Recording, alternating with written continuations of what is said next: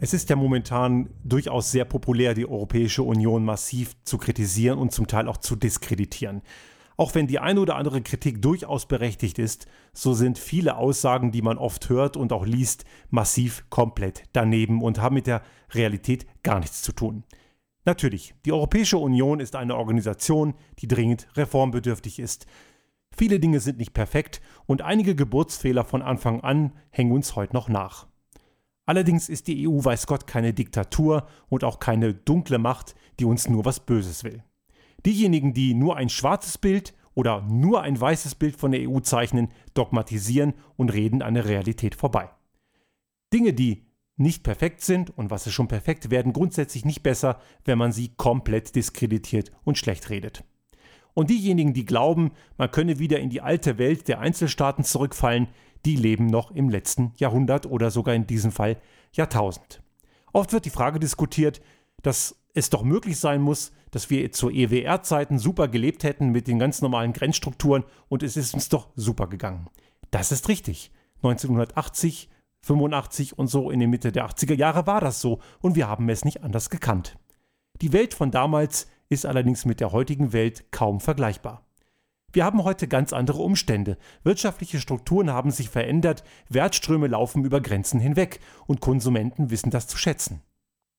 Vielleicht fragen sich jetzt einige, wo bringt mir das als Konsument etwas, wenn Wertströme grenzübergreifend funktionieren und die offenen Grenzen durchaus gewisse wirtschaftliche Faktoren bevorzugen. Letzten Endes ist es die Preisstruktur. Was heute viele als selbstverständlich achten, im Internet eben nach dem günstigsten oder billigsten Preis zu schauen und dort eben zu bestellen, das ist auch ein Ergebnis einer Struktur, die im Laufe der Jahre entstanden ist und diese Preise erst möglich macht. Viele Dinge, die also damals normal waren, würden heute so nicht mehr funktionieren und würden gewisse Lebensumstände verteuern und ungemütlicher machen. Das hat auch was damit zu tun, dass wir in der Zeit der Digitalisierung leben und Grenzen für Informationen nicht existieren. Das Internet ist weltumspannend und kennt keine Grenzen und Daten bewegen sich mit nahezu Lichtgeschwindigkeit um den gesamten Planeten.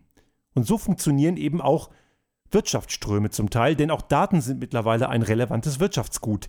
Es ist also illusorisch zu glauben, dass das Einigeln in alte Strukturen heute noch in irgendeiner Weise gut funktionieren würde. Wir müssen uns die Größenordnung von Europa verglichen mit den ganzen anderen Regionen der Welt einmal klar machen und das Ganze nochmal betrachtet auf die kleineren Strukturen. Ein Land wie Deutschland hat gut 80 Millionen Einwohner.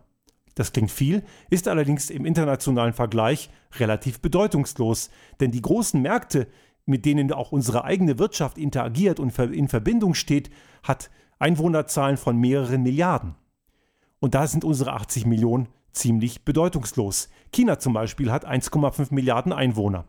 Und dabei haben sie ein Rauschen von plus minus 100 Millionen, wo sie nicht wissen, ob sie 100 Millionen mehr oder weniger haben. Das bedeutet nur, die Unsicherheit in China ist größer als die gesamte Bevölkerungsanzahl in Deutschland. Oder Österreich hat noch nicht mal 9 Millionen Menschen zur Einwohnerzahl und der Bundeskanzler in Wien repräsentiert letzten Endes weniger Menschen als der Bürgermeister in Peking.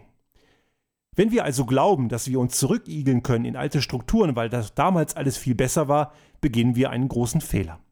Wenn wir international in den globalisierten Märkten, und die kann man jetzt gut finden oder nicht, sie sind aber nun mal da, uns behaupten wollen, dann brauchen wir uns gegenseitig. Europa ist dafür die Antwort. Die EU in ihrer heutigen Form braucht Reformbedarf, das ist richtig, aber die EU ist unser Schlüssel dazu, dass wir in dieser globalisierten Welt gemeinsam mit anderen auf der Welt existieren und überleben können. Als einzelner Staat in Europa sind wir viel zu bedeutungslos. Der gesamte europäische Wirtschaftsraum hingegen hätte die Möglichkeit, gemeinsam ein entsprechendes oder hat heute schon die Möglichkeit, ein entsprechendes Gegengewicht zu bilden zu den anderen großen Märkten in Amerika und Asien. Und ein weiterer wichtiger Aspekt darf keineswegs vernachlässigt werden. Seit 1945 haben wir im mitteleuropäischen Raum und in weiten Teilen Südeuropas Frieden. Das war nicht immer so und es ist die längste Zeit, seitdem wir in der europäischen Geschichte denken können, dass es wirklich eine so lange friedliche Periode gab. Das ist auch ein Verdienst der Tatsache, dass sich die Länder zusammengerafft haben und eine Gemeinschaft gegründet haben. Diese Gemeinschaft jetzt kaputt zu reden und sich wieder zurück in seine Murmeltiergehege zu verziehen, würde dieses Ergebnis massiv gefährden. Kriege wären irgendwann wieder unabdingbar, denn wenn jeder nur an sich selbst denkt, ist eben nicht allen geholfen, dann entstehen Konflikte.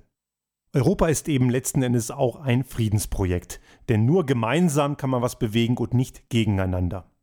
Einzelstaaten, Kleinstaatlerei kann auf Dauer nicht funktionieren, denn letzten Endes sind es die großen globalen Themen, die uns bewegen, wie auch Umweltproblematiken, wirtschaftliche Themen, die sind global und nicht nationalstaatlich lösbar. Ja, wir alle auf dem europäischen Kontinent, wir brauchen einander, wir brauchen Europa und wir brauchen auch die EU.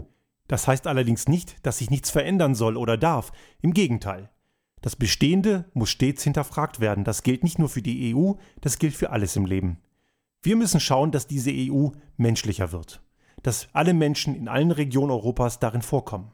Wir brauchen mehr Europa, nicht weniger.